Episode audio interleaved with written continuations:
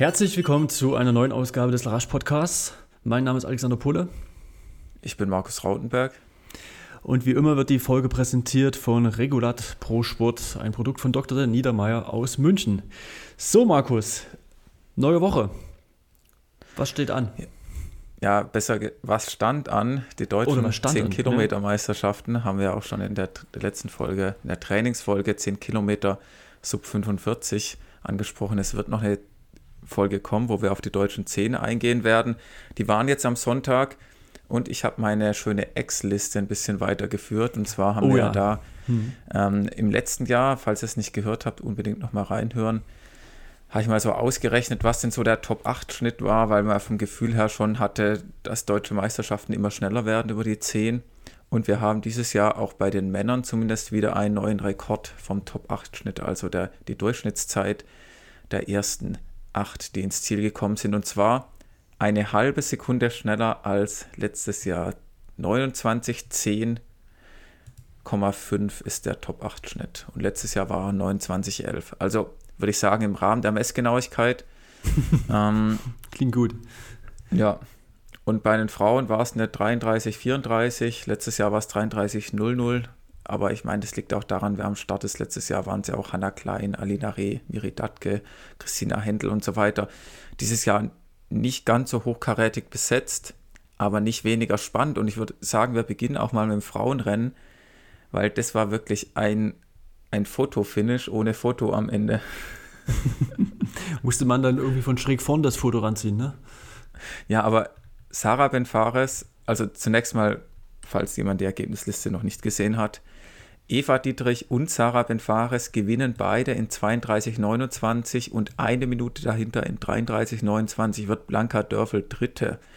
Ähm, jetzt ist es so, dass es gibt bei leichtathletik.de Videos, die werden wir auch verlinken in den Show Notes. Da kann man so ein bisschen den Rennverlauf ja, nachvollziehen. Wir waren jetzt auch nicht vor Ort. Am Anfang ist äh, die Natascha Mommers nach vorne gegangen. Die ist ja im Jahrgang 84, also schon ein wenig älter und trotzdem hat die von Anfang an Druck gemacht, ist am Ende auch mit dem vierten Platz belohnt, belohnt worden. Und dann sieht man einfach nur, wie Sarah Benfares und Eva Dieterich sich, ja, so ein bisschen ist mal die eine ein paar Meter vorne, mal die andere. Und am Schluss versucht Sarah sich abzusetzen und läuft auf die Zielgerade, dann sieht man so diese von der stationären Kamera dort die Bilder und also vom Laufstil muss ich jetzt echt mal sagen, das sah nicht mehr gut aus, oder Alex? Nee, also das habe ich auch gedacht. Also da war so eine Rotation und die Armhaltung, also Rotation im Oberkörper und die Arme, die irgendwie nach links und rechts geschwungen sind. Also ja, ich denke, wenn sie das ordentlich gemacht hätte, hätte sie vielleicht gewonnen, ja. Dann wären die. Ja, ja, nein, ich sage mal, da, wenn man dann einfach also Laktat drin hat und es ist, es fällt ja. schwer, da würde ich ja nicht sagen, sie hat es nicht ordentlich gemacht. Aber weißt du, was sie hätte lassen können? Sie hätte dann gejubelt.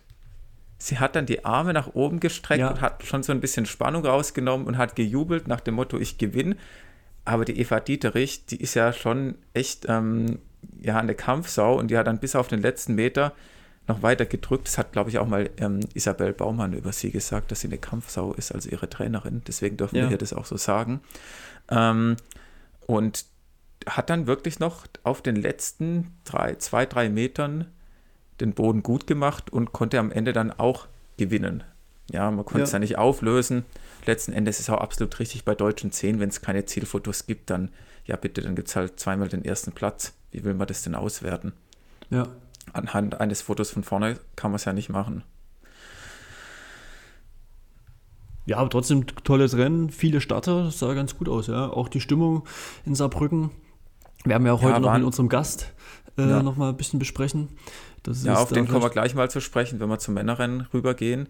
Ja. Ähm, ja, wir wollen hier auch nicht immer nur Männer im Podcast einladen. Wir haben jetzt auch einige Anfragen direkt nach den deutschen 10 Kilometer rausgeschickt, aber es ist halt auch so, wie es immer ist, wenn man dann Nachrichten auf Instagram schreibt. Manchmal bekommt man eine Antwort, manchmal bekommt man keine. Bei manchen landet es in irgendeinem Ordner, den sie nicht sehen oder sie folgen uns nicht. Also wir hätten auch gern mal eine Dame hier im Podcast gehabt, aber das hat sich jetzt so in der Kürze der Zeit nach den deutschen Zehn nicht ergeben. Ähm, wir müssen aber noch, bevor wir zu den Männern rübergehen, Alex, auf unser Tippspiel eingehen. Ich weiß, also ich hatte noch die Sarah auf 1, die Eva auf 2 und die Elena Burkhardt auf 3. Na gut, jetzt kann man sagen, Eva und Sarah beide Erster. Ähm, Elena ist dann äh, Fünfte geworden, die ist am Anfang auch mitgelaufen, aber musste hinten raus schon, ja, hat man auf den Videos gesehen, ja, die ist dann ein bisschen hochgegangen. Ja. Aber du hattest, glaube ich, Platz 1 und 2 genauso und auf Platz 3 die Schönes, die waren ja gar nicht am Start. Richtig, ja. Da sind wir schon relativ gut in Kontakt, ne? sind regelmäßig bei uns im Podcast dabei, aber das haben wir, haben wir nicht gewusst. Aber gut. Ja, hat man nicht auf dem Schirm. Ja. ja, wechseln wir mal rüber zu den Jungs. Da haben wir heute auch als Gast für euch den Jan-Lukas Becker. Der ist Vierter geworden. Ich habe ihn auf den dritten Platz getippt. Und Weil wir alle nicht eine Person ja. so richtig auf dem Schirm hatten, ne? Eine Person hatten wir nicht. Ey, da muss man echt nochmal sagen, eigentlich haben wir ja keine Ahnung, weil im, in der Besprechung haben wir ja so ein bisschen die Medaillen getippt. Da hatte ich den Nils Vogt auf 1, Samuel Fittler auf 2, Jan Lukas Becker auf 3. Soweit, so recht, hat auch die Reihenfolge gestimmt, aber vor den ganzen, da gab es halt noch den Tom Förster, ein U20-Athlet, den hatten wir auch gar nicht im erweiterten Favoritenkreis auf dem Schirm. Und der hat es Obwohl er fast also, aus meiner Heimat kommt, ne? Nur ist ein Gebirge weiter, weiter westlich. Das ist Vogtland, ja. Ja, und ähm, man hätte ihn eigentlich auf dem Schirm haben müssen. Ich habe dann auch vorher immer die Zeiten angeschaut. Da ist auch schon der 13 Paar 40 gelaufen über 5. Gut, es können in Deutschland auch einige mehr. Aber was auch erst nach dem Wettkampf, nach den deutschen 10 so die Runde gemacht hat, erst in Ludwigsburg, also hier fast in meiner Heimat, im Juli über 10 Kilometer auf der Straße vermessen schon eine 28,41 gerannt. Mhm. Ja, und hätten wir das vorab gewusst, auf dem Schirm gehabt, dann hätten wir ihn auch weiter vorne getippt. Also der hat ein bernstarkes Rennen gemacht, verdienter deutscher Meister. Also schaut euch da auch nochmal das Video an. Ich weiß nicht, wer es im Ziel ist, ähm, ob seine, seine Mutter ist, die auf jeden Fall äh, dann im Ziel sagt. Grüße herrlich, an den Dialekt, herrlich. können wir sagen. ja. Herrlich, ja, deutscher ist doch, Meister. Ist doch super. Also, ja, das war, ähm, ich fand es ja auch herrlich. Also ich habe mich total gefreut. Und Der ich Gung fand auch die Freude über einen, deutschen, über einen deutschen Meistertitel, diese Freude, das ist einfach, finde cool, ich schon auch genau. grandios. Ja. Dass man sich da so noch drüber freuen kann und dass es so eine Wertschätzung und Anerkennung hat. Ja. Ähm, jetzt haben wir die ersten drei, die Medaillen sind vergeben. Aber wir haben noch so ein paar andere Sachen uns notiert. Und zwar der Tristan Kaufhold vom SSC Hanau-Rodenbach, ist ein U18-Läufer, der ist neuer, neuen deutschen U18-Rekord gelaufen in 30,19. Hm. Das kann man noch erwähnen. Und dann haben wir noch ein paar alte Herren dabei, Timo Benitz und Marcel Fehr. ja. Ja, hatten wir beide auch schon, äh, Marcel oft im Podcast, Timo auch schon mal. Timo ist ja noch äh, ein bisschen Hobbysportler aber der ist eine 10er Bestzeit gerannt. Ich glaube noch nicht, dass er jemals schneller gelaufen ist als 30,11. Er ist Elfter geworden in 30,11. 10 ist ja eh für ihn schon krasse Überdistanz. Ähm, hat ein bisschen den Carbon-Schuh-Bounce genutzt. Ja, wir müssen ihn einfach mal anfragen und äh, mal nachhaken, ob er jetzt nächstes Jahr auf, doch auf die längere Strecken geht. Ja, ist auf jeden Fall auch schnell angegangen, ne? Hast du das gesehen in dem Video? Ja, ist gut vorne mit. Aber ja. Marcel auch, der wollte ja ja, hat er gemeint, bisschen gut Understatement, unter 32 Minuten. Da dachte ich schon, ja, das schafft er sowieso. Aber dann eine 30, 28, boah, das war echt auch schon richtig gut. Und der ähm, erweiterte ja, Saarländer, Saarbrückner, also ist ja auch Saarländer, Tobi Blum, LC Rehling ist äh, 29,20 gerannt. Also es war auch echt eine solide Zeit vom Tobi. Ja, Tobi ist nah. schon ein bisschen ein Phänomen. Ne? Also den hatten wir auch äh, angefragt, das werden wir auch noch ihm mal nachreichen, jetzt im Winter. Also ist jetzt auch schon wieder bei den Halbmarathons, äh, Deutschen Meisterschaften Halbmarathon äh, gemeldet. Also der kann es auch nicht lassen, ne? Ist auch so ein richtig geiler Wettkämpfer einfach, ja. Ja. Ja, und dann können wir eigentlich auch schon den Schwenk gleich rüber machen, oder? Von der Rückschau zur Vorschau auf die deutschen Halbmarathon-Meisterschaften in Ulm. Ja, ja, vielleicht noch ein Wort zu, zu Nils, ne, mhm. der schon ein bisschen enttäuscht gewesen ist, Nils Vogt, äh, dass er da nicht gewonnen hat. Er sah auch unterwegs ja so aus, ähm, als wenn das Tempo ja, überschaubar für ihn gewesen ist. Ne? Also hat er mal nach links und rechts geblickt. Ich glaube, da, hätte vielleicht mit einer anderen Taktik auch eventuell dann. Ja, hat er auch eine lange Saison letzten Endes. Ja. Und ich meine, es waren jetzt ja auch einige nicht dabei, die jetzt Weltmeisterschaft ähm, oder Europameisterschaft am Start waren. Aber gut, man kann ja immer nur gegen die laufen, die an der Startlinie stehen. Und äh, ja, Nils hatte halt dann auch, glaube ich, nicht mehr ganz so die Frische. Ja. Aber gucken wir mal rüber nach Ulm. Im Rahmen des Einstein-Marathons finden dort am Sonntag die deutschen Halbmarathonmeisterschaften statt. Ja, und ähm, in der Meldeliste, ich glaube, die ist schon auch sortiert nach, nach Zeit. Also ich weiß nicht, also auf jeden Fall sind die Favoriten schon ganz vorne. Ja. Wir haben Konstantin Wedel, Florian Röser, Torben Dietz, Tobi Blum. Ja, und ich würde sagen, unter denen wird es auch ausgemacht. Nils Michalk, Dustin Uhlig, Marcel Bräutigam, Tom Törle, die sind, ja, Tim Ramdane Sharif. Ich denke mal schon, es wird am Ende ein Kampf zwischen Florian Röser, Konstantin Wedel und Tobi Blum. Wobei Torben auch stark Torben, ist. ja, Torben auch, aber hat auch sein Heimspiel in Ulm, muss man auch ja. dazu sagen. Ja. Aber gut, Alex, mach du mal deine Top 3. Wir waren jetzt ja gar nicht so schlecht bei, in Saarbrücken. Wir haben zwar einen komplett vergessen, aber ansonsten war es ja okay. Hm. Na, ich sag Röser, Vorwedel und Dietz. So wie sie ja schon fast in der okay. Liste stehen. Es gibt. Ja, dann sage ich ähm, Röser, Blum, Wedel. Ah, dann, es ist schön, dass du das den Tobi mit hochnimmst. Hab mir das diesmal ja, nicht Ich getraut. muss ja auch anders tippen als du, sonst macht das Ganze ja keinen Spaß. Ich habe noch ein bisschen gedacht, hier Tom Turley, aber da weiß ich jetzt so wenig, wie, wie gut er drauf ist. Mhm. Ähm, ja. Wir werden es ja, sehen, müssen wir jetzt nicht länger besprechen, ja. Äh, Marcel genau. Bräutigam habe ich jetzt nur so ein bisschen auf Insta verfolgt. Scheint ja auch wieder, also Polizeimeisterschaften und so, was er jetzt gewonnen hatte. Ja, also, aber der läuft ja da nicht vorne mit. Nein, das das nicht, aber ja. hat sich da, glaube ich, auch schon ganz gut präpariert. Ja? Also ja. wird jetzt hier nicht unvorbereitet an den Start gehen. Na, das auf jeden Fall nicht. Und dann gehen wir mal in der Meldeliste weiter nach unten. Da sind nämlich dann jetzt auch die Frauen und da wird es eigentlich einfach, wenn alle am Start sind, die auf der Liste stehen, dann wird am Ende Alina Reh gewinnen. Das kann man ja schon sagen, oder? Ja. Ja, ja wobei, ähm, Domenica Meyer, also. Ja, ich nicht. Nee, also ich bin mir dann schon ziemlich sicher, gerade mit ihrer Unterdistanzzeit, dass die Alina das Ding macht. Also es steht für mich fest. Wenn sie mhm. da fit an die Startlinie geht, ja, ist sie da schon mit Abstand die schnellste. Dann haben wir aber Dominika Meyer direkt dahinter, Laura Hottenrott, Thea Heim, Blanka Dörfel, Lisa Oeth.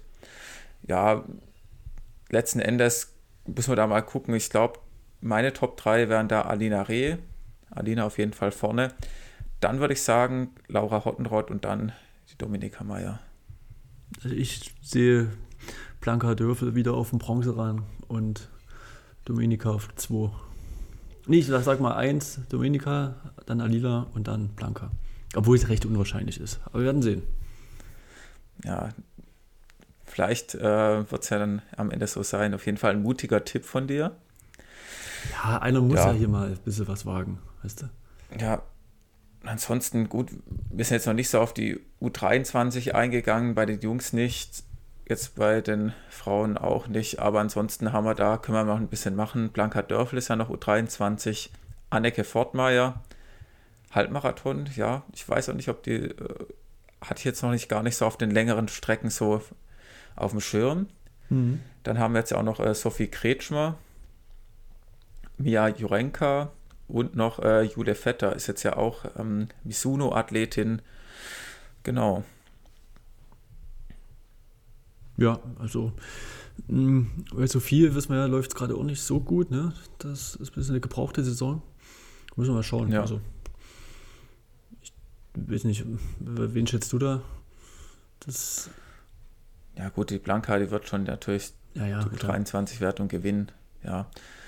Deswegen bei den ne, Männern, dass wir da mal noch die U23 ein bisschen mehr ins Licht drücken, haben wir Julian Großkopf. Das ist eigentlich auch ein Triathlet ähm, mhm. der von LAZ Ludwigsburg startet und auch schon, glaube ich, bei deutschen Meisterschaften relativ weit vorne war oder gewonnen hat im Triathlon. Aber der ist auch letztes Jahr in Hamburg schon echt richtig schnell gelaufen. Ich muss lügen, ist seine 65er Zeit gerannt und äh, eine 30 tief oder 29 oder schon eine 29er Zeit über die 10. Dann haben wir Marius Able, ja, einer der Abeles ist immer am Start. irgendwo was zu holen gibt. Dann muss ich ganz ehrlich sagen, die nächsten kenne ich vom Namen her gar nicht. Torben Breitschuh und. SSC, Hanau Rodenbach, haben wir noch den, den Even Habte, Habte Michael. Keine Ahnung. ja, ist halt der Name, Markus. Ja, Habte Michael. Okay. Habt, habt ihr, vielleicht, vielleicht ist es auch äh, kein deutscher Name und wir sprechen ihn falsch aus. Und noch den Torben Breitschuh. Ja, ähm, können wir jetzt nichts Qualifiziertes dazu sagen, außer dass ich schon glaube, dass der Julian Großkopf am Ende sich mit dem Marius Able betteln wird um den Sieg. Ja. Ja. Der U23.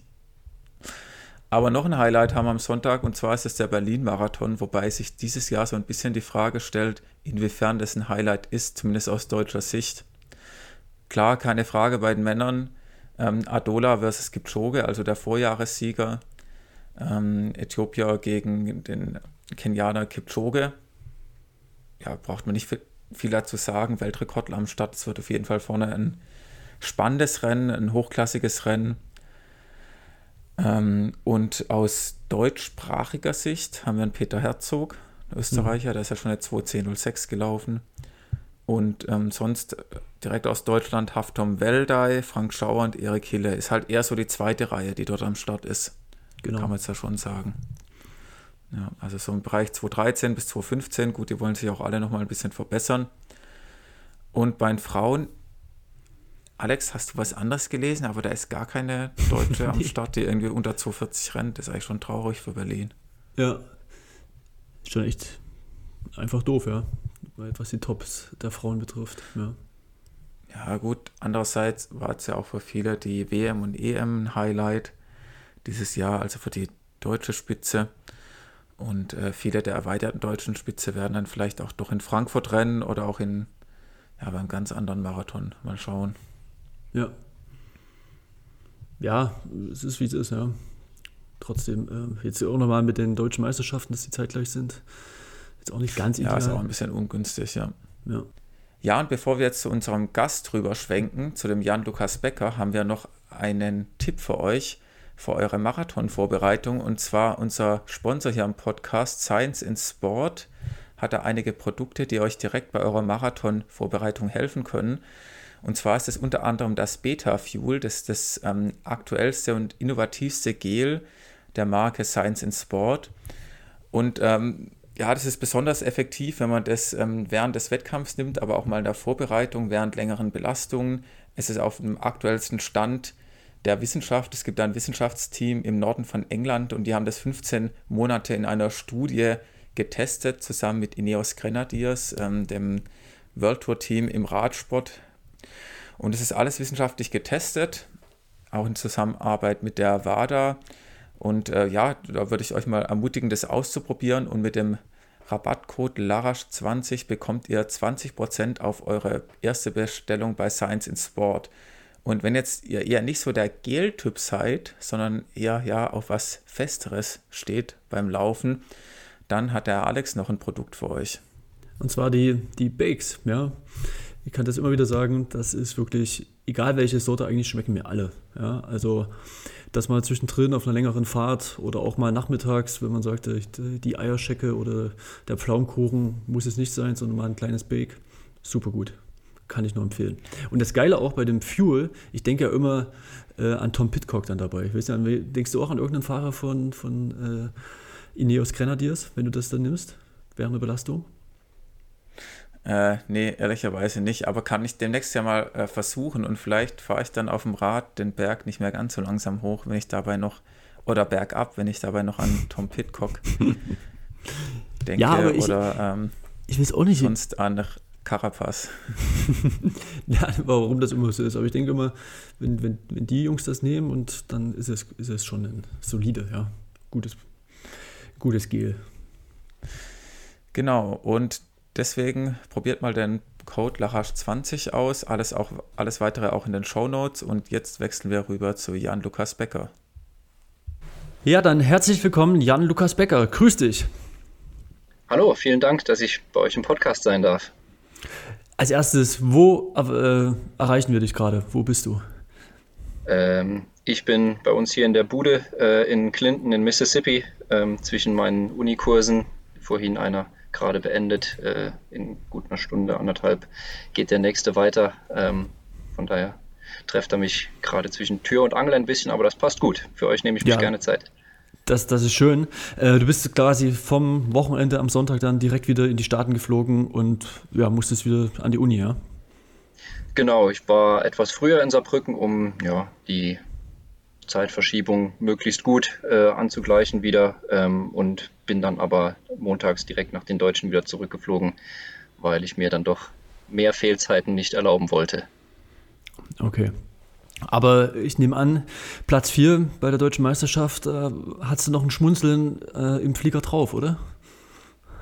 Ja, doch. Ähm, ich meine, Platz 4 ist immer so ein bisschen undankbar, aber ähm, ich habe gesagt, ich bin mit dem Ergebnis im Grunde nicht zufrieden, aber absolut happy damit. Ähm, Platz 3 wäre absoluter Traum gewesen, ähm, aber hinter Nils, Samuel und ja, äh, Überraschungssieger Tom Vierter zu werden, ist absolut keine Schande und da bin ich super happy mit dem Ergebnis. Ja, und du bist ja auch Schreiner und ähm, Innenarchitekt. Ich meine, was gibt es Schöneres als die Holzmedaille? Stimmt, aus der Perspektive habe ich es noch gar nicht betrachtet. ja, und, und Markus hatte ich ja auch auf Platz 3 getippt, ja. Also äh, mit, mit Tom, den hatten wir alle nicht so richtig auf dem Schirm, ja. Ja, ich, ja überhaupt nicht. Ich glaube, von der Meldeleistung her, ja, wäre ich auf Platz 3 gewesen, ähm, dass da andere Jungs auch noch äh, schnell und in einem ähnlichen Bereich laufen können. Ähm, und man eine Medaille nicht geschenkt bekommt bei deutschen Meisterschaften, ist auch klar. Und Tom hat über den Sommer bewiesen, dass er auch über 5000 und dann äh, auf der 10 Kilometer äh, Distanz eigentlich schnell rennen kann. Von daher hatte ich ihn schon im Hinterkopf, ähm, aber dass er gewinnt, da hätte ich doch andere auf Platz 1 und 2 gesehen. Von daher absolut herzlichen Glückwunsch und Wahnsinnsleistung. Ja, apropos Leistungsentwicklung, ja, das äh, ist ja auch bei dir in den letzten zwei Jahren nochmal richtig stark nach vorn gegangen. Wenn man da einfach nur mal so die 10 Kilometer Zeit anschaut, äh, 10.000 Meter, eine 28, 27 und so. Also das ist schon richtig stark, ja? Ja, das kam für mich auch ein bisschen überraschend. Ich bin das Jahr vorher äh, eine 29,15 gelaufen ähm, und hätte mir vor dem Rennen im Optimalfall so Richtung 28,45 ähm, ausgerechnet, dass das im Bereich des Möglichen wäre. Ähm, dass das dann unter 28, 30 geht, ähm, das war echt äh, bombastisch und ja, macht mich auch ein äh, bisschen stolz und hat mir gezeigt, was da, was da möglich ist und dass da auch noch einiges mehr möglich ist in den nächsten, in den nächsten Jahren, ja. Ja, du bist in der Leichtathletik ja auch schon ewig dabei. Und ähm, ja, dein Niveau war ja lange Zeit, sag ich mal, sehr gut, war immer so deutsche Meisterschaften mit vorne dabei. Ähm, aber auch sonst hast du dich ja die letzten Jahre, also ich schaue jetzt gerade bei World Athletics sein Profil über 5000 Meter, da beginnt es 2011 mit 15.09, dann eine 14.30, dann wieder über 15 Minuten und dann bist du eigentlich so jahrelang so zwischen 2014 und eigentlich 2019 immer so um die 14.10 rumgerannt. Ja, aber hast nicht aufgehört, weil viele haben ja dann irgendwann sozusagen die Lust verloren und haben gesehen, naja, so eine richtige Steigerung kommt nicht mehr. Aber jetzt, 2021, 2022, konntest du auch über die 5 nochmal richtig einen draufsetzen. 1351, die 10.000, wie eben schon angesprochene 2827. Wie erklärst du dir das, dass das nach dieser jahrelang, jahrelang, sag ich mal, Stagnation, dass es da jetzt so nach vorne geht? Ähm, ja, vorweg erstmal die Stagnation. Ähm, klar, da waren mhm. zwei Jahre, wo es nicht nach vorne ging. Und dann habe ich eben drei Jahre lang die Ausbildung gemacht und ich meine, äh, das sind 40 Stunden in der Woche körperliche Arbeit in der Schreinerei. Äh, da stehst du halt acht Stunden am Tag. Ähm, das hat mit dem Training schon hingehauen, aber dann fehlte eben die Regeneration, wenn es dann an die Wettkämpfe ging. Von daher blende ich die drei Jahre Ausbildung immer so ein bisschen aus. Ähm, in der Zeit habe ich natürlich weiter trainiert. Ähm, das hat auch Spaß gemacht. Ähm, habe mich allerdings dann ja, bei den Wettkämpfen ja, nicht mehr so ganz wohl gefühlt. Ähm, und ähm, habe mich eher auf das Training dann konzentriert, dass das eben Spaß macht. Und ja, mit dem Studienbeginn, ähm, verändertem Tagesrhythmus, mehr Regeneration, keine körperliche Arbeit mehr, ähm, hat sich das dann natürlich ausgezahlt, äh, die drei Jahre trotzdem weiter trainiert zu haben, die Kilometer aufrechterhalten zu haben und dann mit der äh, Regeneration, dann kam eben dann diese Leistungsentwicklung. Also lässt sich für mich schon recht plausibel äh, erklären, dass es, auch wenn es komisch aussieht, nach fünf Jahren nochmal so eine krasse Steigerung ähm, aus dem Nichts kam es nicht. ja klar, als Außenstehender sieht man das ja dann nicht. Ähm, das steht jetzt ja in keinem World Athletics Profil drin. In, welch, in welchen Jahren hast du die Ausbildung gemacht? Zwischen welchen Jahren war das? Äh, 2017 bis 2020. Da bin ah, ich dann okay. auch mal eine 1445 gelaufen in Karlsruhe, versucht irgendwie De Quali für eine DM zu laufen, was dann hinten und vorne nicht geklappt hat. Und ja, irgendwann denkt man sich auch, okay, dann machen wir jetzt die Ausbildung fertig und dann schauen wir danach nochmal, wie es dann weitergeht. Und das hat ja auch gut geklappt. Mhm. Auf jeden Fall. Und dein Entschluss dann in die USA zu gehen, danach zum Studieren, wie kam es dazu? Ähm, das war erstmal eine recht spontane Idee. Ähm, ich war ja 2014 ein Jahr schon mal in den USA bei äh, der Lamar University in Texas. Und das hat damals auch nicht so richtig hingehauen irgendwie. Das war nicht so gewinnbringend für beide Seiten, weswegen ich dann auch nach einem Jahr gesagt habe, äh, das passt irgendwie nicht so richtig, dann mache ich lieber in Deutschland weiter. Und hatte aber immer so das Gefühl, ach, da ist noch so ein bisschen unfinished business. Ähm, da, da möchte ich eigentlich nochmal ähm, fertig machen, in Anführungszeichen. Und hatte mich dann halt erkundigt, ähm, schlau gemacht, ob das überhaupt noch möglich ist. Ähm, und ja, habe dann herausgefunden, dass ich eben für die Division, Division 2 noch Startrecht habe und ja, habe dann mit Queens, an der auch ähm, einige andere Deutsche, Felix Baumitsberger, Janik Duppich, äh, studiert haben. Simon Stützel hat damals auch dort seinen Abschluss gemacht. Ähm, eine Uni gefunden, die eben einen Studiengang angeboten hat, der mir äh, sehr gut gefallen hat ähm, und auch auf der Ausbildung äh, aus, aufgebaut hat. Und ja, dann hat sich das Ganze so eben entwickelt. ja, weil der, der Weg ist ja schon ein bisschen ungewöhnlich, ja, so, so spät dann nochmal in die Staaten zu gehen. Für gewöhnlich ist das so, ähm, man kommt, macht irgendwie Abitur da aus der Schule raus und geht dann in die USA, studiert eben seine vier Jahre und ist dann so mit 23, 24 fertig, ja. Äh, und da an der Stelle auch nochmal herzlichen Glückwunsch heute zum Geburtstag, denn du bist ja jetzt schon 29, wirst du heute. Ähm, ja. Was, was, was, sehr witzig ist und was uns auch natürlich auch noch mehr ehrt, dass du zu deinem Ehrentag äh, dir Zeit nimmst für uns und die ganzen Kuchen und so weiter jetzt erstmal noch beiseite lässt, sondern dir halt das Mikro äh, vor der Nase stellst, ja. Also, die Zeit nehme ich mir gerne. Äh, so groß feiere ich meine Geburtstage äh, auch tatsächlich gar nicht. Das ist auch nur ein Tag wie jeder andere. Äh, von daher. okay, na gut. Schon. ähm, aber auf jeden Fall, äh, um nochmal darauf zurückzukommen, ist es ja eher ein bisschen ungewöhnlich gewesen. Hast du dann die Lehre gemacht und die Ausbildung äh, zum Schreiner und dann nochmal zu sagen, mit, da warst du ja schon 27, ne? Fast. Äh, ich ja, mal die Start ähm, 26, 27.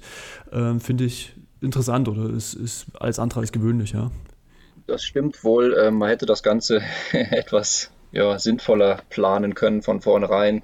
Ähm, ja, ähm, ich habe mich immer schon für eine Ausbildung im Handwerk interessiert und habe das aber irgendwie immer äh, ja, in den Hintergrund gedrängt, weil sich das nach meinem Verständnis her nicht mit einem Leistungssportanspruch vereinen lässt, ähm, mhm. was ich ja dann auch in der Ausbildung tatsächlich gemerkt habe, dass da einfach Regeneration fehlt und die Leistung dann nicht mehr stimmt. Ähm, aber ja, im Grunde hätte ich das viel, viel früher machen sollen, direkt nach dem Abi, aber da wusste ich eben, eben nicht so richtig, ja, wo soll es hingehen und habe mich dann an, ja, eben mal in den USA versucht an einem Studium und bin dann ja auch nicht so richtig glücklich geworden und irgendwann muss, ja, muss man mal auf den grünen Zweig kommen und dann fiel eben 2017 die Entscheidung, alles klar. Ähm, jetzt muss was Ordentliches her, was Handfestes. Ähm, ich mache eine Schreinerausbildung und mhm. schaue, was danach im Sport noch möglich ist. Ja, Konstantin Wedel hat ja auch eine Ausbildung gemacht, glaube ich, ähm, zum Polsterer, oder? Alle? Ja, das hat er auch, aber davor hat Konstantin Wedel ja auch ähm, was anderes gemacht. Es war auch in dem Bereich, äh, Raumausstatter, oder? Ah, das wusste ich gar nicht. Ja, Simon Boch hat, meine ich, auch eine, eine Ausbildung genau als, Begriff. Ähm, ähm, ich weiß gar nicht genau, was, was Simon äh, für eine Ausbildung hat, aber der hat auch äh, drei Jahre lang Ausbildung gemacht ähm, und hat da mit Sicherheit auch gemerkt, ähm, dass das ja durchaus fordert im Alltag. Ja, und Konstantin Wedel Ah, der hat ja gemeint, Raumausstatter ging überhaupt nicht, weil er die ganze Zeit irgendwie nur auf den Knien rumgerobbt ist und das musste Ja. dann, glaube ich, ändern oder ich weiß gar nicht, es nochmal, aber ja, und Schreiner, ich meine, da stehst du eben an den Maschinen, ja, und äh, das, das ist jetzt nicht so, so easy, ja. Ja, man steht den ganzen Tag, äh, man ähm, hebt schwere Platten oder Massivholz. Ähm, da habe ich auch einiges an Muskelmasse, vor allem im Oberkörper, draufgepackt. Da gibt es noch ein Bild von dem deutschen Cross in Sindelfingen damals. Äh, ja, da bin ich schon recht muskulös, nicht unbedingt äh, läuferisch athletisch, aber das Mhm. bringt der Beruf eben mit sich. Mittlerweile ist die Muskelmasse auch schon wieder, äh, wieder runter. Ja, aber das sind einfach so Sachen, die man manchmal im Alltag ein bisschen ignoriert, wenn man nur am Schreibtisch sitzt oder ja, einen Beruf hat, wo man, sag ich mal, sich zwar vom Kopf anstrengen muss, aber nicht körperlich. So das Extremszenario ist natürlich, wenn du 40 Stunden die Woche auf dem Bau, noch bei 40 Grad in der Sonne, ich glaube, dann würde keiner von denen sagen, jawohl, jetzt gehe ich noch eine Stunde laufen danach. Und ähm, auch jetzt bei deinem Beruf als Schreiner, wenn du da körperlich zu lang musst. Meine Frau hat es jetzt auch gesagt im Krankenhaus. Im praktischen Jahr rotiert man ja dadurch. In der Chirurgie musst du ja auch teilweise, wenn du da so Haken halten musst bei einer Bauch-OP und du stehst da die ganze Zeit und musst so, das ist zwar jetzt nicht so hart wie Schreiner, aber auch sie hat dann schon an so Tagen gedacht, laufen gehen danach ist härter, als wenn du jetzt einfach nur ein bisschen am Schreibtisch sitzt. Also das ist was, was, glaube ich, öfters mal ignoriert wird, dass wenn man Berufe hat mit körperlicher Anstrengung, dass eben zielgerichtetes Training oder vor allem auch die Regeneration anders zu bewerten ist. Wie gesagt, das mit dem Training hat schon geklappt. Abends ist ja dann schon noch Zeit. Ich meine, wenn, wenn man schafft, ähm, dann ist auch um 4 Uhr, wenn der Hammer fällt, Feierabend. Ähm, da ist dann schon Zeit, abends nochmal laufen zu gehen. Aber wie du sagst, äh, die Regeneration leidet am, am allermeisten. Ähm, ja. Wie bist du da habe ich noch echt gelaufen? krass gemerkt. Was waren da deine Umfänge noch? Während der schon Lehre? noch so Richtung 80, 90, auch mal eine 100 Kilometer Woche. Also das geht schon. Ähm, Hm. Auch Einheiten ähm, auf der Bahn waren möglich, auch in guten äh, Tempos. Aber ja, wenn es dann an den Wettkampf geht und wirklich das letzte Quäntchen äh, Regeneration äh, vonnöten ist, da fehlt es halt definitiv dann. Oder hat es bei mir gefehlt, das mag bei anderen vielleicht auch anders sein, aber ja, ich habe es definitiv gemerkt dann. Klar. Und wie viel machst du jetzt? Ähm, jetzt in der Vorbereitung auf die 10 Kilometer war es gar nicht ja, so krass hohe Umfänge, ähm, da ich auch noch ähm, ja, ein bisschen erholt, äh, ein bisschen Urlaub gemacht habe, äh, im Sommer mich ein bisschen erholt habe, viel Rad gefahren bin, von daher Laufkilometer waren es jetzt vielleicht im Schnitt so 85 bis 90 und dann, als ich daheim war, ja noch äh, drei, viermal die Woche ein, ein Stündchen, anderthalb aufs Fahrrad, ähm, ganz locker pedalieren. Ähm, Hm. aber es hat ja gut geklappt. Ja, auf jeden Fall. Dein Trainer ist äh, hier in Deutschland ja so ein bisschen unterstützend im Sommer der Yannick Arbogast gewesen. Und ähm, in den USA am College hast du jetzt ja einen, einen kleinen College-Wechsel gehabt, aber so die Jahre davor, wie würdest du sagen, wir haben jetzt ja auch hier bei uns bei Larache so eine kleine ähm, Trainingsserie im Podcast, was 10 Kilometer Training betrifft. Das ist auch ganz interessant, wie du dich denn auf ja, 10.000 Meter oder auch 5.000 auf der Bahn, das ist ja alles ähnlich. Wie würdest du denn so die Kernelemente des Trainings deiner letzten Jahre beschreiben?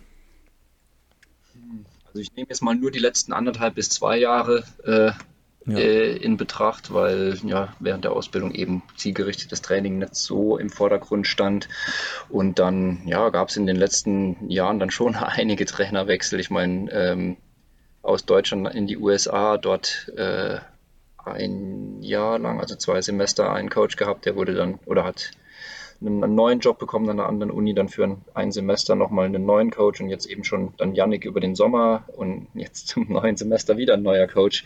Von daher, ähm, da macht jeder so ein bisschen äh, sein eigenes äh, oder hat jeder seine eigene Philosophie, äh, die nicht unter Umständen äh, übereinstimmt mit der des anderen Trainers. Ähm, hauptsächlich äh, viel im, im aeroben Bereich ähm, und gar nicht so, so hart geknallt im Training. Ähm, ja, Kilometer eher moderat. Äh, in meinem Falle habe ich noch nie wirklich äh, extrem viel gemacht. Ähm, und dann Einheiten haben die letzten Jahre eigentlich immer so gepasst, dass, äh, ja, dass ich dann nicht irgendwie drei Tage danach vollkommen im Eimer war, sondern eigentlich das Training kontinuierlich eigentlich gut durchziehen konnte, die Kilometer in, auf meinem Niveau hochhalten konnte. Und das war, denke ich, auch der Schlüssel zum Erfolg dann die letzten anderthalb Jahre.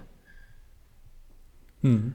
Also schon ähm, viel aerobes Schwellentraining, wo man auch so mal ein bisschen schneller läuft, aber nicht ewig danach kaputt ist, weil viele sagen, ja, das System in den USA, du musst immer so harte Tempoläufe machen und ähm, wird da kaputt trainiert, aber das ist ja bei dir dann auch ein Gegenbeispiel, wo eben anscheinend das Training so ausgelegt ist, dass du da auch ähm, verletzungsfrei durchkommst und auch deine Umfänge trotzdem hochhalten kannst. Ja, ähm, um da vielleicht mal konkret in die Zahlen ein bisschen reinzugehen, da wir jetzt ja die letzten Folgen da uns ein bisschen reingefuchst haben, der Alex und ich. Was waren so eine Abschlusseinheit vor den deutschen 10 an Tempoläufen? Was hast du da so gemacht? Lass mich kurz mal in mein Trainingsprotokoll reinschauen. Ähm, die letzte Einheit äh, in Deutschland waren dann äh, ja 1600, 1400, 1200, 4x400, 3x200 ähm, mit ja, relativ viel Pause dazwischen. Es waren, glaube ich, drei Minuten, also wirklich Erholungspause. Und ja, ich glaube, am Schluss wären es äh, sogar 5x200 gewesen, aber die wurden dann schon, schon wieder zu schnell. Deswegen dann sage ich, okay, die Form passt und mache lieber nur drei statt fünf und bin nachher müde. Ähm, aber da hat der Janik auch echt einen, einen, guten Mittelweg gefunden, dass ich die Einheiten durchziehen konnte ähm, in den angepeilten Zeiten, ähm, ohne danach komplett zerstört zu sein. Und das hat über, über die Sommerwochen echt gut geklappt. Und bei der konkreten Einheit bist du ein bisschen schneller als 10er Tempo gelaufen oder war da die Zielvorgabe für die 1600, 1400, 1200 genau das 10er Tempo zu treffen? Ähm, ja, die 1200er gingen dann Richtung, Richtung 10 Kilometer Pace, die 1600er waren minimal mhm. langsamer und dann die 400er waren eher Richtung äh, 5 Kilometer oder 5000 Meter Pace. Ja, cool, aber auch das sieht man, ich meine, 1600 dann ein bisschen langsamer als 10er Tempo ist ähm, definitiv vernünftig, weil da gäbe es auch einige, die da versuchen schon bei den 1600 auf jeden Fall einen rauszuhauen und dann am Wettkampftag nicht so fit sind. Aber der Wettkampftag ist vielleicht das Stichwort. Nimm uns mal mit nach Saarbrücken in deine, ist es deine Heimatstadt? Also zumindest die Stadt, wo dein Verein herkommt, oder? Ich bin in Saarbrücken geboren. Ich habe den größten Teil ja. meines Lebens in Saarbrücken gewohnt, äh, bis eben ich nach Karlsruhe gegangen bin mhm. äh, für die Ausbildung. Bin durch und durch Saarbrücker, auch wenn ich glücklicherweise kein, ja, cool. kein Saarbrücker Platt rede. Aber ja, nee, Saarbrücken ist definitiv meine Heimatstadt. Ja, und ähm, an dem Tag hattest du dann bestimmt besondere Unterstützung an der Strecke von Familie, von Bekannten, von Freunden. Aber wie bist du da reingegangen in die, in die 10? Hast du gesagt, ich gehe am Anfang jedes Tempo mit, egal was die vorne veranstalten? Ich will heute definitiv um, ein, um eine Medaille mitlaufen? Oder wie kann man sich das vorstellen? Ja, also ich bin auf jeden Fall mit der Einstellung in das Rennen gegangen, dass ich mich nicht an die Startlinie stelle, um Zweiter zu werden. Ähm, also dann könnte ich es auch gleich lassen. Ähm, dass das natürlich schwierig wird zu gewinnen und auch schwierig wird, eine Medaille zu holen, das war mir bewusst, aber ähm, dass ich da eigentlich ähm, gut mitmischen kann, habe ich mir schon so äh, erwartet und ähm, ja, das Tempo war ja von Anfang an ähm, verhältnismäßig hoch, jetzt kein, kein Bummeltempo, ähm, zwischen Kilometer 7,5 und, und, und 8,5 wurde es nochmal langsam weil, weil Samu kein Tempo machen wollte und sonst auch niemand. Ähm, und dann wurde es halt hinten raus richtig flott auf dem letzten Kilometer und vor allem auf den letzten 500 Metern. Was seid ihr da gelaufen, weißt du das noch? Ja, genau. Äh, ich weiß es gar nicht. Ich glaube, mir, mir wurde im Nachhinein gesagt, die letzten zwei Kilometer müssten so in fünf 45 gewesen sein. Und wenn man, ja, wenn wir noch ein bisschen gebummelt haben zwischen 8 und 9, dann muss der letzte ja schon knackig gewesen sein. Ja, das ist auf jeden Fall also schon eher in Richtung ähm, 2,45 wahrscheinlich vorne. Ja, so irgendwas um den Dreh. Gehe ich mal ja. stark davon aus. Ja. Ja, aber nochmal um auf eure Ursprungsfrage, wie ich das erlebt habe, äh, zurückzukommen. Ähm, Deutsche Meisterschaften in Saarbrücken, ähm, einmaliges Erlebnis und äh, es hat sich sowas von gelohnt. Also ich habe, glaube ich, noch nie in meinem Leben so eine Stimmung gehabt beim Wettkampf. Vor allem nicht auf der Straße, ähm, im Startzielbereich. Das war absoluter Wahnsinn. Und ähm, auch danach, äh, ich glaube, ich hatte der, der Medienmarathon, Anführungszeichen, hat, hat fünf Minuten gedauert im Zielbereich. Einmal Saarbrücker Zeitung, einmal SR, Saarländischer Rundfunk. Und dann hatte ich drei Stunden lang Family, Friends und, und Bekannte. also da war wirklich keine ruhige Minute nach dem Rennen. Das war schon, schon Wahnsinn. Und auch Leute, die jetzt nicht direkt mit der Leichtathletik äh, verbunden sind, ähm, waren da. Also das war echt, echt toll. Da kann ich nur ein riesen, riesen Dankeschön und ein riesen Lob an, an Manfred Kölzer von der LSG und, und das Helfer- und Orga-Team aussprechen, dass die das nach Saarbrücken geholt haben und, und so gewuppt haben. Das war echt einmalig und das werde ich, glaube ich, äh, nicht vergessen. dass diese Stimmung, das war echt toll. Ich mein, so ja, wir müssen hier auch nochmal ein großes Lob aussprechen, weil wir haben schon in der vorletzten Folge war es, glaube ich, bei unserer Vorbesprechung der deutschen 10-Kilometer-Meisterschaft, dieses Programmheft gesehen, das ja mit so einer ne, Liebe gemacht wurde. So, ja, die Streckenbeschreibung, Streckenprofil, der Plan, Hotelübernachtung und da wurde alles bis ins letzte Detail ähm, erläutert, was so eine deutsche 10 relativ unüblich, dass sich da so viel Mühe gegeben wird. Und man hat ja bei YouTube gab es ja zwei Videos bei leichtathletik.de, ähm, jeweils vom Frauen- und vom Männerlauf eins und da hat man auch gesehen, die Stimmung an der Strecke, die war schon echt top. Also da gab es schon deutsche 10 Kilometer, die waren echt traurig. Die waren irgendwo im Nirgendwo und da war niemand, aber dort war es ja auch cool, dass die Strecke, man hat ja immer jemand gesehen, man musste sich als Zuschauer einfach nur umdrehen. Hinter einem war jemand, vor einem, weil es ja eine Wendepunktstrecke war auf einer größeren vierspurigen Straße. Das haben sie schon ähm, richtig, richtig gut gemacht in Saarbrücken. Ja. Ja, ja ich meine, Manfred hat äh, äh, ganz, ganz viel Erfahrung, äh, richtet seit Jahren den Silvesterlauf in Saarbrücken aus, der auch äh, eine große Veranstaltung mit äh, ja, gut an die 1000 Teilnehmer äh, ist. Also da ist er kein, kein Anfänger, das kann er schon und das hat er jetzt mit den deutschen Meisterschaften auch nochmal bewiesen. Ich hoffe, oder ja, vielleicht macht das ja auch nochmal äh, in den nächsten Jahren. Ich glaube, die Strecke bietet sich dafür an, die Organisation drumherum passt, ähm, wieso nicht? Ja, und Saarbrücken ist natürlich auch ein Pflaster, auch durch ja. Triathlon, Bundesleistungszentrum und so weiter, was schon eine sehr lebendige Sportszene hat, ja. Das, das passt schon gut dahin.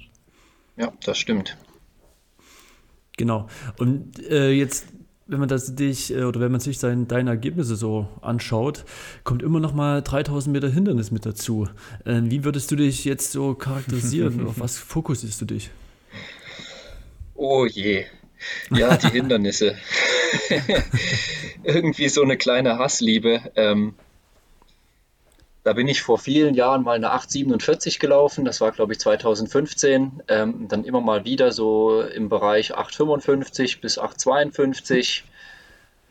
Und dann noch mal einige Jahre wieder keine Hindernis gelaufen. Und dann hier eben für die Conference-Meisterschaften ähm, wurde ich dann wieder in die Hindernisse reingesteckt. Und da braucht man eben auch eine Quali-Zeit, damit man dort starten darf. Ähm, mhm. Und dann, ja, war jetzt im Sommer, ähm, bin ich dann überrascht 8,45 gelaufen, was ich so definitiv nicht erwartet hätte. Ich bin, glaube ich, vorher einmal so über zwei Hürden drüber gehüpft.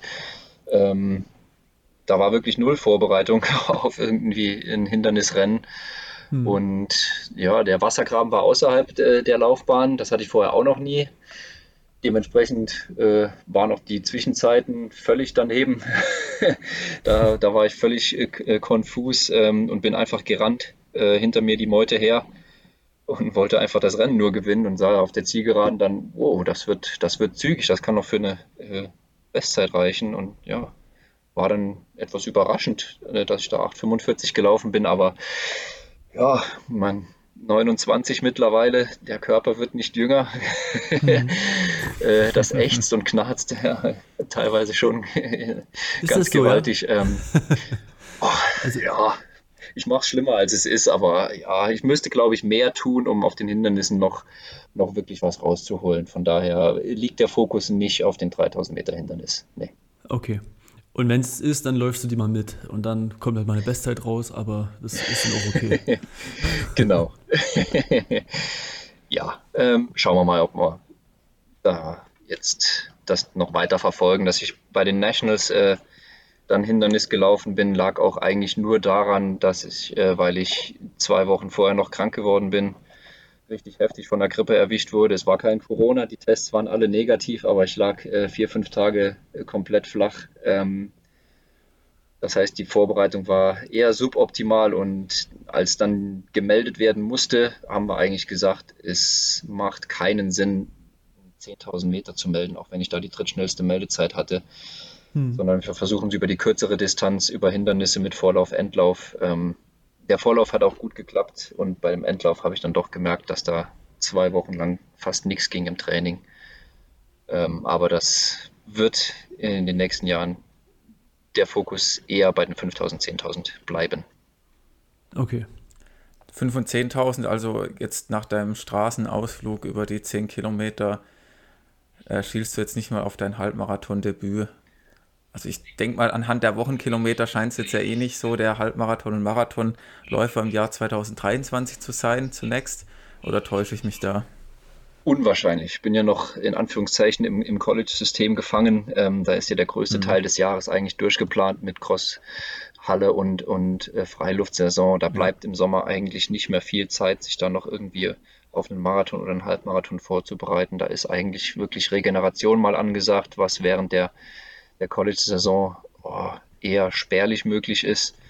Ähm, da ist man wirklich froh über jeden freien Tag im Sommer. Ähm, ich bin schon Halbmarathon und auch einen Marathon schon gelaufen. Ähm, der Halbmarathon ist jetzt schon einige Jahre her, 2019 dann in Berlin äh, einmal den Marathon gelaufen als Pacemaker für einen Kumpel. Ähm, das habe ich schon im Hinterkopf und ähm, das hat richtig Spaß gemacht damals. Mhm. Ähm, von daher ist das schon eine Option für die nächsten Jahre, aber für die nächsten zwei Jahre, die ich ja noch hier äh, beschäftigt bin mit meinem Studium, eher noch nicht. Aber danach gerne. Okay, und bis wann geht dein Studium? Ähm, ist noch zwei, zwei Jahre, meintest du? Genau, ich habe noch zwei Jahre vor mir und dann bin ich, bin ich durch. Und die verbringst du jetzt im schönen Mississippi. Genau, in der Hitze Mississippis. das war eine ganz schöne Umstellung äh, aus ja, den warmen, schwülen Temperaturen wieder nach Saarbrücken für die DM. Da habe ich mir den Allerwertesten ganz schön abgefroren. Auch wenn das jetzt auf dem Thermometer gar nicht mal so kalt war, aber es war doch echt eine Umstellung. Also da bin ich mit, mit langer Hose und, und langem Oberteil morgens joggen gegangen. Klar. Und seit wann bist du in Mississippi am College? Jetzt seit Ende August. Jetzt auch noch nicht so ewig. Ich war jetzt, glaube ich, drei Wochen war ich hier ah, und dann eben wieder für knapp zehn Tage in Saarbrücken für die Vorbereitung für die DM. Und jetzt seit dieser Woche Montag wieder, wieder Vollzeit hier drüben. Und jetzt ähm, steht das Cross-Country-Training an wahrscheinlich. Genau, die Jungs haben schon ihre ersten zwei Wettkämpfe hinter sich. Die sind auch schon richtig stark gelaufen. Wobei man die, die Cross-Zeiten natürlich immer, äh, ja, nicht mit Bedacht, aber ja, ich, ich so richtig ernst nehmen kann man Bestzeiten im Crosslauf natürlich nicht, auch wenn sie hier alle schön anführen, wie schnell sie mal irgendeinen Crosslauf gelaufen sind. Die Strecken sind ja doch alle, oder die, die Kurse sind doch alle unterschiedlich. Ähm, aber ja, jetzt geht es in die, in die also Cross-Saison. die sind auch nicht vermessen, die Crossstrecken in den USA, weil die ja immer genau angeben, 8000 Meter, 10.000, 5 oder 6 oder, aber das stimmt dann am Ende auch nicht wirklich. Also das, das Home Meet, was wir in, in Charlotte bei Queen's University mhm. hatten, das war äh, weitaus äh, bekannt als definitiv zu kurze Strecke. Deswegen sind dort alle immer Bestzeit gerannt. Ähm, und ansonsten, ja, versuchen sie da, glaube ich, schon Richtung äh, 8 Kilometer und auch 10 Kilometer das recht genau auszumessen. Aber was bringt es mir denn, wenn ich, keine Ahnung, ich kann ja auch nicht Cross Pforzheim mit Cross Darmstadt vergleichen. Da hat ja, hat ja niemand was von. Die Strecken sind komplett unterschiedlich. Ähm, ja. Jo. Werden wir dich sehen beim Pforzheim Cross? Dieses Jahr unwahrscheinlich. Ja. Nee, ähm, die Cross-Saison ist bis Anfang Dezember hier im vollen mhm. Gange und dann geht es auch auf die Zielgerade für das Semester äh, aus akademischer ja. Sicht. Ähm, ist nicht geplant, dass ich dann nochmal für Crossläufe nach Deutschland komme. Ja, klar, für die EM-Quali bekommen ja manche dann ein bisschen, äh, sag ich mal, Freigang und dürfen mal rüberfliegen von Quali-Rennen, deswegen meine Frage. Aber ja, ja das äh, ist auch die Konkurrenz ziemlich groß dann letzten Endes. Ja, zumal sich der DLV da ja auch einen kleinen Freifahrtsschein, sage ich mal, ausgestellt hat bezüglich der Nominierung, ähm, kann man da mit Platzierung X äh, bei Crosslauf Y nicht sicher mit einer Nominierung planen und das ist mir dann zu ungewiss, äh, auch von der finanziellen Seite her. ähm, da hin und her zu fliegen und dann am Ende vielleicht mich ja, theoretisch zu nominieren und dann überlegen sie sich doch anders und nominieren jemand anderes. Äh, den Stress möchte ich mir nicht machen und ja, konzentriere mich hier auf die Cross-Saison und, und, und mein Studium. Da, da kommt eben dann doch hier die Altersweisheit schon durch, ne? was den DLV betrifft. ich kenne die Jungs ja auch schon jetzt eine Weile. Aber trotzdem äh, hat sie im Eingangsgespräch gesagt, ist das Ziel, äh, Nationaltrikot nochmal zu tragen, irgendwo äh, schon groß, ja? Es wäre auf jeden Fall schön, ähm, einmal für den DLV und für Deutschland äh, ein Trikot überstreifen zu dürfen und gegen internationale Konkurrenz ähm, antreten zu dürfen.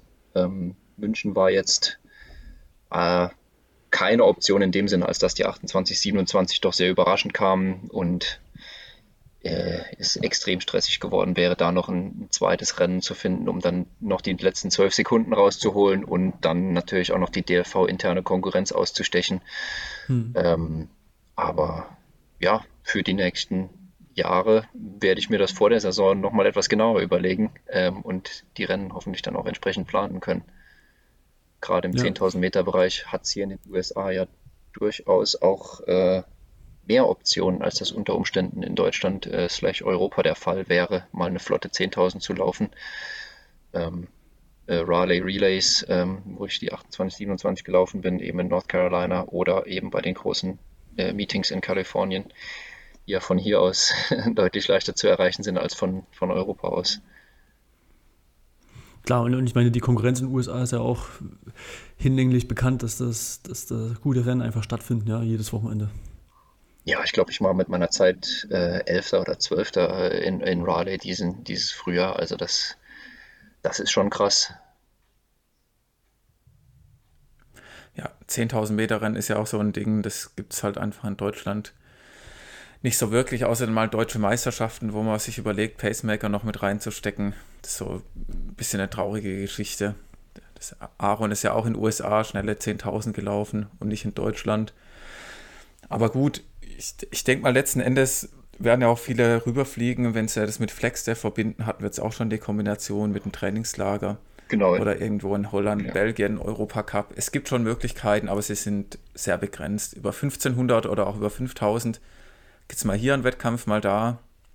Oder gerade auch, äh, was ja lange Zeit in Karlsruhe, gibt es ja auch die lange Laufnacht. Gut, wo jetzt vielleicht von den Zeiten nicht ganz, ganz, ganz so schnell gelaufen wird, aber für viele eben ein 5000 Meter Rennen stattfindet. Aber 10.000 ist halt einfach bitter. Ja. Da gibt es ja auch nicht umsonst schon Diskussionen, ob man die aus dem Programm nimmt, ne? Bei größeren Meisterschaften? Ja, ja. Ach, ja, ich meine, 10.000 Meter ist schon so die, die Königslangdistanz eigentlich. Ja, Im Stadion, ähm, eben, ist doch, ist doch geil. Ne? Ja. Es wäre eigentlich schade, wenn, wenn das Event ähm, wegfallen würde. Ich kann verstehen, wenn das vielleicht nicht sonderlich zuschauerfreundlich äh, und äh, medienfreundlich aufgearbeitet werden kann. Ich meine, so ein ja, 25, ja, 25 Minuten jetzt nicht, aber halt 27 Minuten, 26, 27 Minuten einfach nur im Kreis rennen, äh, ist für jemanden, der mit dem Laufsport erstmal nichts am Hut hat, halt todeslangweilig unter Umständen. Ähm, aber wäre trotzdem schade, wenn, wenn, wenn die längste Strecke im Stadion wegfallen würde. Ist schon ja. nochmal was anderes als, als 5000 Meter. Ähm, ja. ja. Gibt es eigentlich so Tendenzen, frage ich mich gerade, ob man auch so ein, so ein Rennen mal teilt? Also quasi ist vormittags, was weiß ich, 1000 Meter, nachmittags nochmal 2000 Meter und addiert die beiden Zeiten? Hm. Habe ich jetzt cool. noch nichts von gehört, wäre aber mal ein interessanter Ansatz. so dann auch mit, mit Jagdstart oder so, wäre eine Idee. Ja? A la Biathlon, ja. Ja, oder? Ja, ich glaube, da würden die gleichen einfach wieder gewinnen, Alex. Also die, die halt am stärksten sind, in ein 10.000 Meter Rennen, dann teilst du es in zweimal 5.000 und dann gewinnen dieselben. Also ich glaube, es würde jetzt nicht so, du müsstest, wenn dann schon wie bei Biathlon, noch eine andere Komponente einbauen. Schießen, du bist doch ein guter Kugelstoßer. Genau. Ja, also wenn hier Wurfdisziplinen noch mit eingebaut werden, dann bin ich raus. Äh. ne, du hast 14 Meter. 14 Meter am 23. April 2022 steht in deinem World Athletics Profil. Was? Wer hat denn da unter meinem Namen Kugelstoßwettkampf gemacht? Das halte ich für, ich für maximal nicht, unwahrscheinlich, dass, das, ich das dass ich das war. das hat, Ich fand es auf jeden Fall gut. 14 Meter ist ja gar nicht so schlecht. Die, also, die nehme ich, schreibe ich mir auch in meine Bestenliste rein. Und dann bist du kurz danach nämlich die Hindernis gelaufen. Vielleicht war das so ein Fiebertraum. Erstmal Ballast abgeworfen und dann ab über die Hindernisse. Ja. Alter Sportplatz in Zelters. Na gut, 14 Meter. Aber das wäre doch ein Format, Kugelstoßen und ähm, alles hättest du mal machen müssen während deiner Schreinerzeit, wo du doch gute Oberarme hattest. Ja, tja, das habe ich leider verpasst. ja, also früher, ich habe ja mit Mehrkampf in dem Sinne angefangen, einer breiten Ausbildung äh, und Einführung in die Leichtathletik. Und die Wurfdisziplinen waren definitiv nicht meine Stärke. Ganz und gar nicht. Ja, das haben wir jetzt ja noch gar nicht gefragt, weil wir wollen ja auch nicht immer am Anfang so beginnen, wie du mit der Leichtathletik angefangen hast. Das, damit haben wir jetzt auch nicht begonnen, trotzdem würde es mich interessieren. Nimm uns da vielleicht nochmal kurz mit. Ähm, Hast du also mit der klassischen Leichtathletik-Ausbildung begonnen und bist dann so irgendwann zum Laufen gekommen? Genau. Und es ähm, war es Fußball. War wieder Fußball im Spiel. Ähm, genau. Fußball können wir relativ zügig abhaken. Da war ich in genau einem Training mal bei uns im, im Verein äh, oder äh, so. im, im lokalen Verein und das war mir doch, ja, ein wenig zu grob, muss ich sagen. Sowohl von den Umgangsformen her äh, als auch von der Körperlichkeit her. Ähm, von daher bin ich da lieber bei der Leichtathletik geblieben. Ähm, mein Papa äh, war früher selber guter Läufer und ähm, hat uns da früh mit in die Leichtathletik genommen, war selber Trainer im, im lokalen Verein äh, mit einem früheren Leichtathletik-Kumpel von ihm. Und das fing mit Spiel, Spaß, äh, bisschen, bisschen rum Hüpfen in der Sandgrube, bisschen äh, Ballwurf, äh, bisschen Rennen im Wald ähm, an und kristallisierte sich eben dann auf Dauer heraus, dass die Laufdisziplinen mir am meisten liegen und ja, wo man Erfolg hat, gerade in jungen Jahren, das macht natürlich dann auch am meisten Spaß. Und ja, hat sich dann ja auch bewiesen, dass das eine gute Entscheidung war, nicht auf die Wurfdisziplinen zu setzen.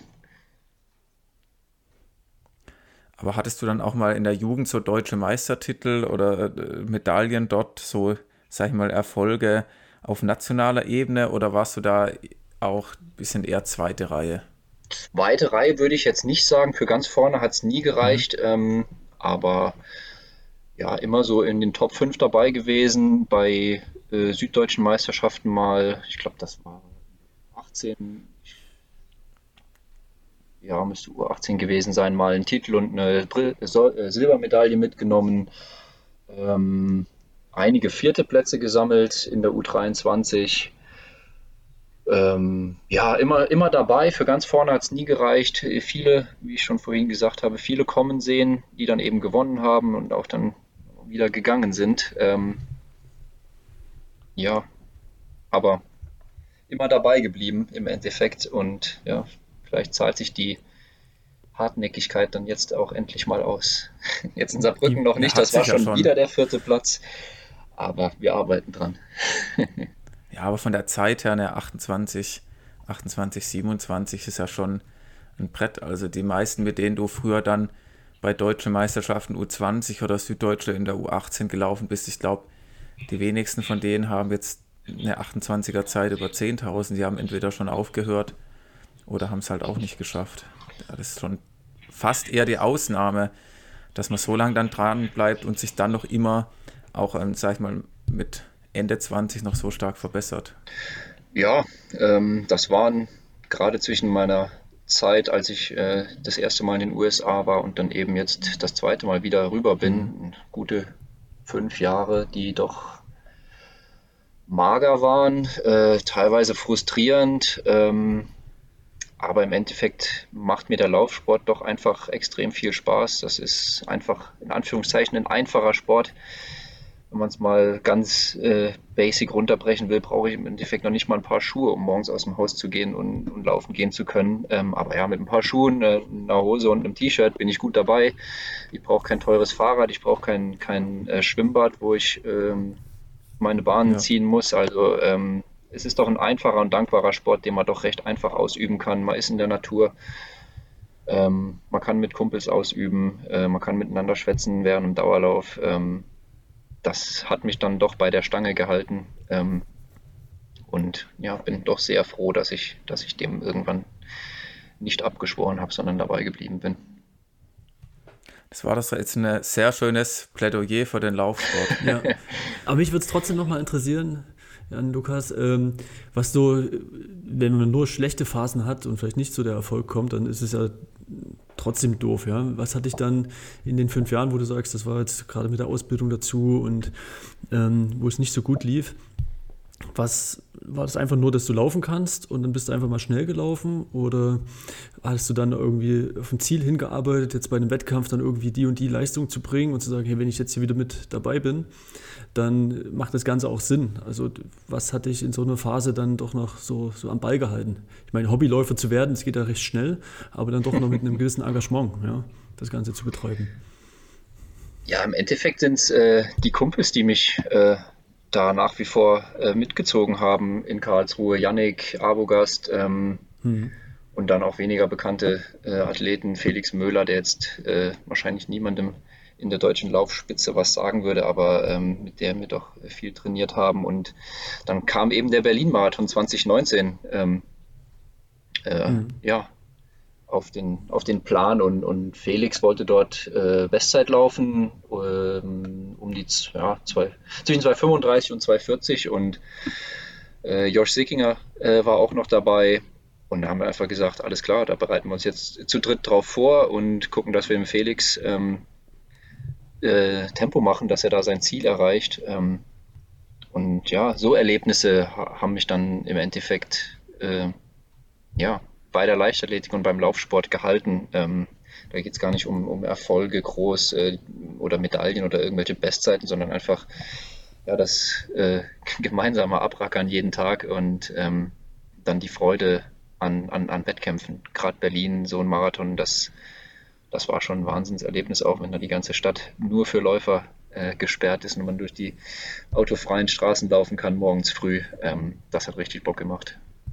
Passt ja auch wieder zur Woche gerade, ne? Am Wochenende steht es ja wieder an, Berlin-Marathon. Ja, und die Jungs sind wieder dabei.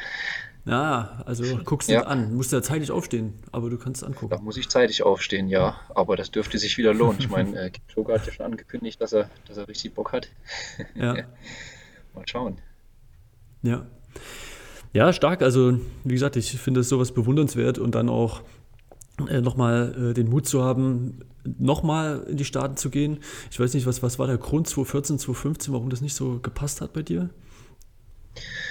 Ähm, vielleicht einfach noch nicht ja, reif genug gewesen in dem Moment. Mhm. Ähm, ich bin rüber und hatte, war jetzt kein unbeschriebenes Blatt äh, in der deutschen Laufszene. Ich hatte schon meine Erfolge gehabt, hatte meine Bestzeiten schon, schon gelaufen ähm, und bin rüber und dachte, alles klar, jetzt verbessertes Umfeld, voll durchstarten. Das wird richtig bombastisch. Hatte eine gute Cross-Saison, hatte eine ordentliche äh, Hallensaison und draußen lief einfach gar nichts mehr. Ähm, das hat super frustriert. Ähm, hm. Dann hat das Studium auch nicht so zu mir gepasst. Was hast du ähm, gemacht? Studium? Die Uni hatte mich damals in General Studies gesteckt. Das heißt alles und alles, nichts. Alles und nichts. Alles und nichts. Genau. ähm, und ich bin, ich bin jemand, der braucht doch ein recht konkretes Ziel, ähm, wo ich weiß, alles klar, das hat einen, einen Sinn, dass ich mich jetzt abrackere und äh, ähm, mich bemühe. Äh, und das hatte das Studium da irgendwie nicht so richtig. Und dann lief es eben sportlich nicht, es lief an der Uni nicht. Und dann sagte ich, das ist eigentlich nicht das, was ich mir vorgestellt habe. Da lief es in Deutschland ja doch besser. Und habe eben nach einem Jahr die Segel gestrichen. Ähm, bin ja, sehr, sehr traurig gewesen, ähm, als ich damals die Entscheidung gefällt habe, dass das nicht mehr weitergeht. Ähm, aber ja, im, im Nachhinein, ich habe mich immer geärgert, dass ich da nicht einfach mal auf gut Deutsch gesagt die Arschbacken zusammengekniffen habe und das noch ein weiteres Jahr durchgezogen habe. Oh, äh, um dann vielleicht den Erfolg dann zu haben. Aber ja, da mhm. sage ich dann halt, da war ich in dem Moment nicht reif genug, um, zu, um einzusehen, alles klar, das braucht einfach Zeit, so eine Riesenumstellung äh, zu verarbeiten, zu verkraften, ähm, von daheim, erst, erstmalig von daheim weg in einem ganz anderen Land mit einer ganz anderen Kultur.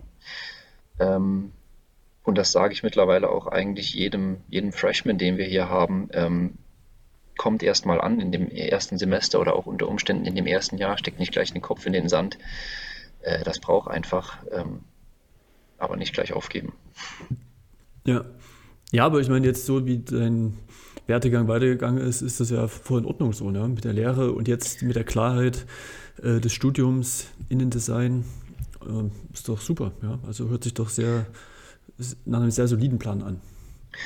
Ja, am Ende ist es, ist es sich aufgegangen, sage ich mal, äh, passt momentan. Ähm, Wäre natürlich ja, man kann immer viel, viel hätte, hätte, Fahrradkette und hättest du mal hier und hättest du mal da. Ähm, wenn ich das alles schon mit der Ausbildung ein bisschen früher gemacht hätte, wäre ich jetzt vielleicht schon an einem anderen Level im, im Laufen. Aber ja, das ist eben nicht passiert und ja, bin meinen Weg auch so gegangen. Von daher bin ich jetzt, ja, bin ich dem Ganzen nicht gram, dass es äh, eben so gelaufen ist, wie es gelaufen ist und mache das Beste aus der Situation und bin damit eigentlich ja. sehr glücklich. Da unten musst du sagen, du hast ja noch zwei Jahre, ne? Also wenn es weiter so geht, dann ist ja alles gut. Ja, also wenn ich jetzt nochmal 50 Sekunden auf die 10 Kilometer oder 10.000 Meter Bestzeit draufpacke, das wäre natürlich direkt ein dickes Brett. Ja, da ja. schauen wir jetzt mal, dass wir verletzungsfrei durch die Cross-Saison kommen ähm, und dann gucken, wie es sich nächstes Jahr ausgeht. Ähm, mit neuem Umfeld hier äh, na doch eine deutlich stärkeren Trainingsgruppe, als das in in Charlotte der Fall war. Ähm, der Coach macht mir auch ein, äh, ja, besser will ich jetzt nicht sagen, ähm, aber ähm, der, der Ansatz ein ist Eindruck, deutlich wissenschaftlicher als, genau, der, der, der Ansatz ist deutlich wissenschaftlicher, ähm, deutlich strukturierter. Also ich rechne mir da schon noch äh, einiges aus für das nächste Jahr und ja, auch kannst das auch besser drauf. sagen, die verstehen das, die verstehen das eh nicht, wenn sie unseren Podcast hören. auf Deutsch. Du kannst auch jetzt über den vorherigen ein bisschen ablästern. Ist auch okay. Oh, genau. über die Toten ah, soll man ja nicht schlecht sprechen. Ah so, okay. okay. ja, gut. Schön. Dann würde ich mal sagen, das war doch ein ganz gutes Schlusswort.